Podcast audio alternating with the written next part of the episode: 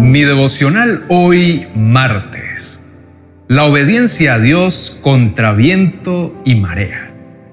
El libro de Primera de Reyes, capítulo 18, el verso 1 dice, Más tarde, durante el tercer año de la sequía, el Señor dijo a Elías, Preséntate ante el rey Acab y dile que pronto enviaré lluvia. Entonces Elías fue a ver al rey Acab. Mi esperanza está en Dios y su voz me guía. Con Julio Espinosa. Mi devocional hoy. Dios, en su infinita sabiduría y amor, tiene un propósito mayor para cada uno, más que éxitos terrenales o la comodidad temporal. Él está mucho más interesado en formar un carácter sólido en ti, en cultivar en tu alma las virtudes eternas que reflejen su propia naturaleza. Es posible que esto requiera quebrantar cualquier rastro de orgullo que albergues en tu corazón para que puedas ver más claramente la realidad y la verdad. Considera la historia del profeta Elías. Aunque estuvo en medio de una sequía de tres años, nunca dudó de la presencia y el propósito de Dios. Esa sequía, aunque difícil, fue una etapa necesaria para preparar el terreno, tanto literal como figuradamente. Fue en ese momento de extrema prueba que Dios se le manifestó y le dio un mensaje de esperanza, que la lluvia volvería a caer. Sin embargo, antes de que eso sucediera, Elías tuvo que enfrentar al rey Acab y a los profetas de Baal en una confrontación decisiva. No se trataba solo de lluvia física, sino de la lluvia espiritual, de la verdad que desciende del cielo. Se trataba de una elección clara entre seguir a los falsos dioses de este mundo o confiar en el Dios vivo, el único y verdadero.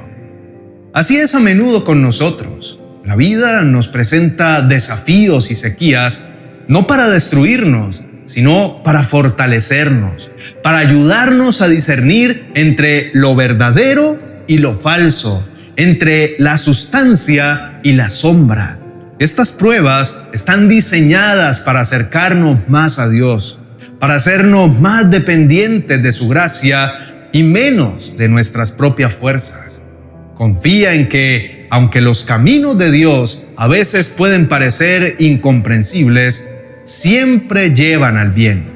Que esta reflexión te sirva como un recordatorio de que incluso en medio de las sequías más duras, la lluvia de bendiciones de Dios está a punto de caer.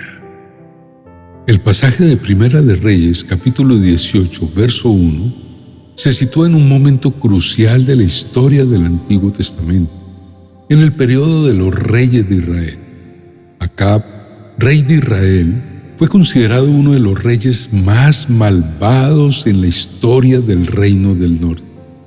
Bajo su liderazgo, Israel se sumergió aún más en la idolatría, especialmente a través de la adoración a Baal, que fue en gran parte influenciada por su esposa Jezabel. Elías fue un profeta que apareció en escena en respuesta a la creciente apostasía en la nación. Previamente a este capítulo, Elías anuncia que no lloverá hasta que Él lo diga, como un juicio de Dios debido a la idolatría del pueblo. Como resultado de la declaración de Elías, hubo una gran sequía en Israel durante tres años. Esto no solo afectó los recursos hídricos, sino también la agricultura, llevando a una gran hambruna en la tierra. El versículo de hoy sirve como introducción al enfrentamiento icónico entre Elías y los profetas de Baal en el monte Carmelo. Dios le dice a Elías que se muestre a Acab, lo que lleva al desafío en el que Elías por sí solo se enfrenta a 450 profetas de Baal, Dios del fuego. El objetivo es ver quién puede traer fuego del cielo para consumir un sacrificio, demostrando así que Dios es el verdadero Dios. Este capítulo y el enfrentamiento que contiene son fundamentales porque muestran la fidelidad de Dios, la valentía de Elías y el juicio sobre la idolatría de Israel. Elías todo lo hizo en el nombre de Dios y el resultado del desafío no solo valida la autoridad del único Dios verdadero, sino que también muestra el poder impotente de los ídolos y aquellos que lo siguen.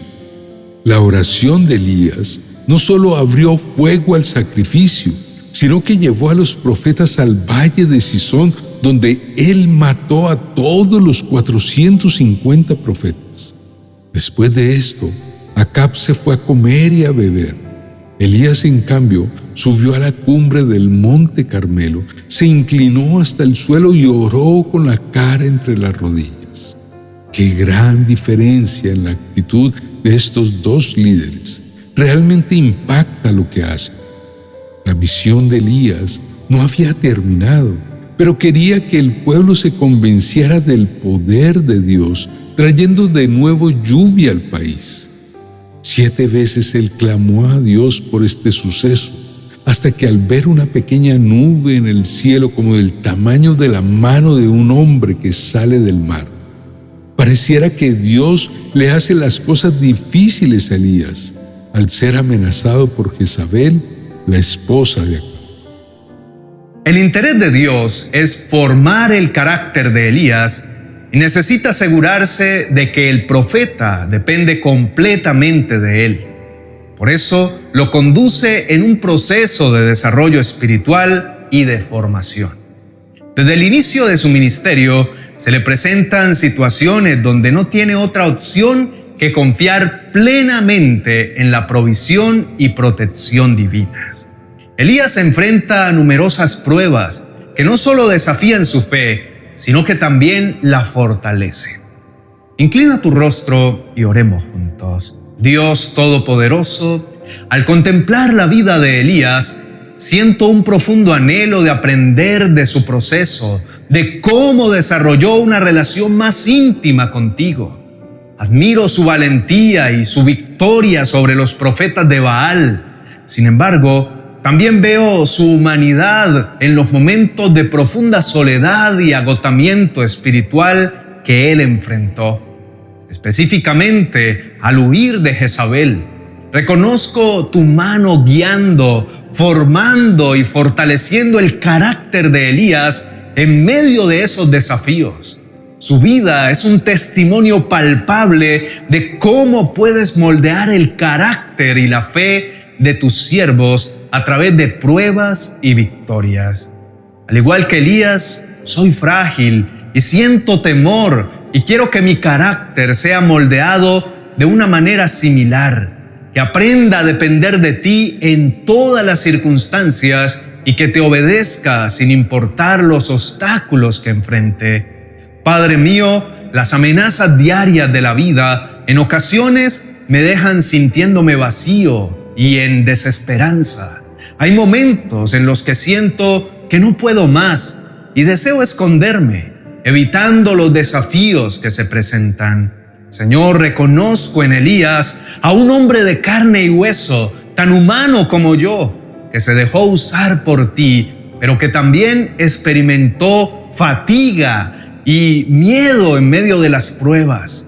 Perdóname, Señor, por las veces en que me he dejado intimidar por las circunstancias huyendo en lugar de enfrentarlas con la certeza de tu presencia y de tu poder. No me abandones ni en mis momentos más bajos. Te ruego que día tras día fortalezcas mi fe, me ayudes a enfrentar con valentía los desafíos y a descansar en tu gracia. Quiero ser un testimonio viviente de tu amor y tu poder y que cada experiencia, cada prueba me acerque más a ti y me ayude a ser más parecido a Cristo. En el nombre de Jesús, amén y amén.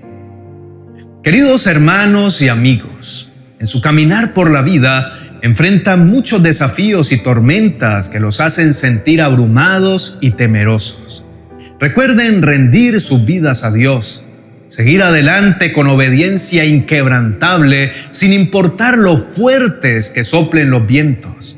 No permitan que el temor les robe la paz y les haga aislarse, perdiendo conexiones valiosas, especialmente esa íntima relación con su Creador. Tomen el ejemplo de Elías, un hombre poderosamente usado por Dios, pero que también conoció el miedo, permitiendo que le llenara de cobardía en un momento de su vida. Sin embargo, incluso en su temor, Dios no lo abandonó. Les insto a proteger sus mentes y sus corazones de los pensamientos temerosos.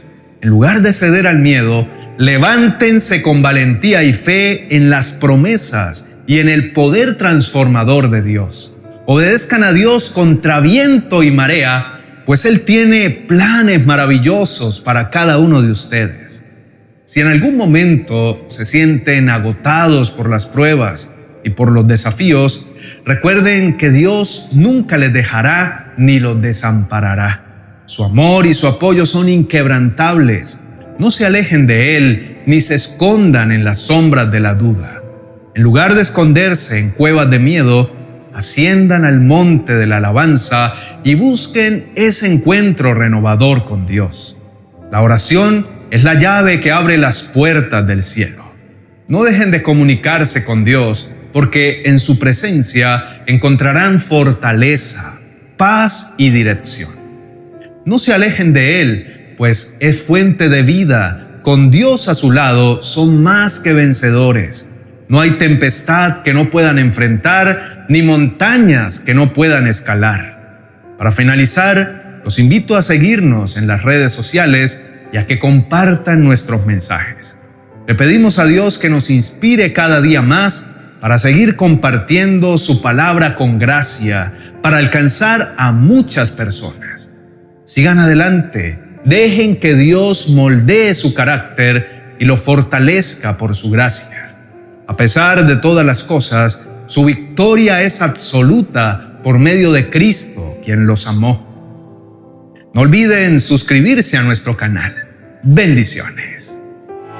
Ya está listo tu devocional para el 2024. Una guía espiritual y práctica que te acompañará todos los días de este año. 366 devocionales para edificar tu vida y tu hogar en las manos de Dios. Cada uno de estos devocionales incluye una reflexión, una oración y una frase aplicable a la vida cotidiana y ofrece una estructura sólida para el crecimiento personal y espiritual a lo largo del año. Cada devocional cuenta con un código QR que al escanearlo con tu celular te llevará a enseñanzas más extensas sobre el tema del día en uno de mis canales de YouTube. Adquiérelo en mi biblioteca virtual de amazon.com.